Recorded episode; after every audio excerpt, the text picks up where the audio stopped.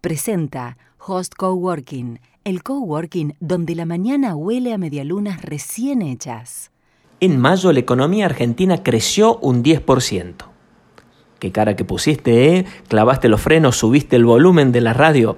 Si alguien te dice que en mayo la economía argentina creció un 10% sobre abril, no estaría mintiendo, aunque estaría diciendo una partecita muy pequeña de la verdad. ¿Qué sucede en este dato que dio a conocer ayer el INDEC?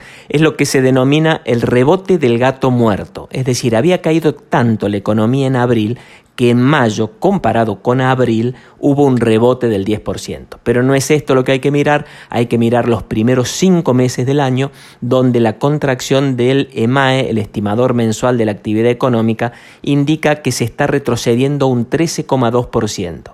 Es decir, en 2020 la economía argentina está cayendo más de lo que cayó en la crisis del 2002.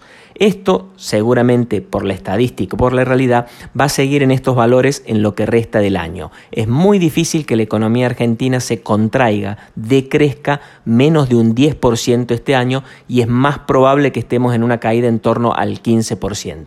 En lo que va del año, quédate con esta idea, se contrajo un 13,2%, en mayo creció, sí, creció sobre abril que había sido espantoso, pero eso no es lo que hay que tener en cuenta, fue solo un rebote del gato muerto.